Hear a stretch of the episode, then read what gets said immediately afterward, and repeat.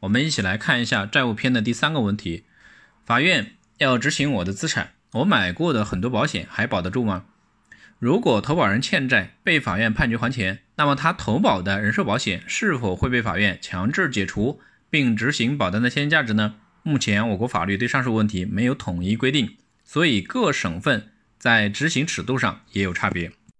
我们在全国范围内选取三个具有代表性的地区，跟大家具体说一说这三个地区的执行标准。这是北京。浙江跟广东，我们先看一下北京。在北京，人寿保单能否被强制执行呢？根据北京市高级人民法院关于印发修订后的《北京市法院执行工作规范》的通知（二零一三年修订）第四百四十九条规定，对被执行人所投的商业保险，人民法院可以冻结并处分被执行人基于保险合同享有的权益，但不得强制解除该保险合同法律关系。保险公司和被执行人对理赔金额有争议的，对无争议的部分可以执行；对有争议的部分，待争议解决后再决定是否执行。对被执行人所设的用于交纳保险用于交纳保险费的账户，人民法院可以冻结并扣划该账户内的款项。总结：在北京市，人寿保险的权益可以被冻结处分，但人寿保险合同不可以被强制解除。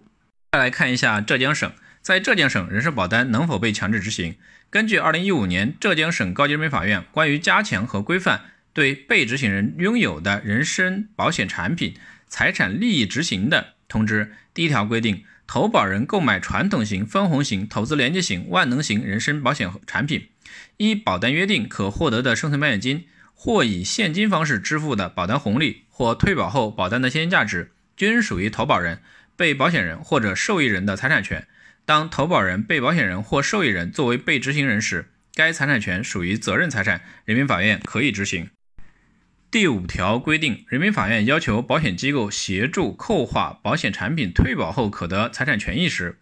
一般应提供投保人签署的退保申请书，但被执行人下落不明或者拒绝签署退保申请书的，执行法院可以向保险机构发出执行裁定书，协助执行通知书，要求。协助扣划保险产品退保后可得财产利益，保险机构呢负有协助义务。总结，在浙江省，传统型、分红型、投资连接型、万能型人身保险产品，依保单约定可获得的生存保险金或以现金方式支付的保单红利或退保后保单的现金价值，均可被执行。符合条件的，法院可强制退保。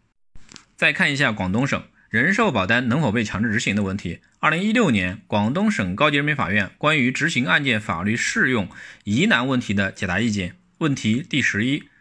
被执行人的人身保险产品具有现金价值，法院能否强制执行的问题处理意见。首先，虽然人民虽然人人身保险产品的现金价值是被是被执行人的，但关系人的生命价值。但关系人的生命价值，如果被执行人同意退保，法院可以执行保单现价值；如果不同意退保，法院不能强制执行被执行人的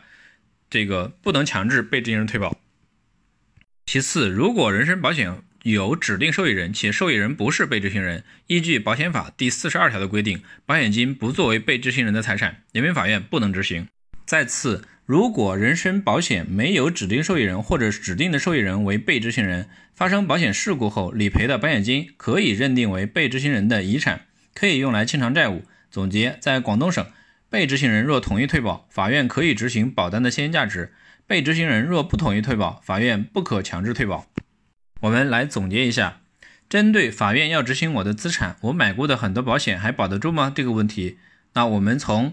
不同的这个省份来看一下，北京市可冻结处分，但不可以强制解除保险合同。浙江省的话，符合规定的可强制退保。广东省的话，如果说被执行人同意，可执行保单的现金价值；如果被执行人不同意，不可强制退保。这个呢是针对这个问题的分享，感谢您的收听，谢谢。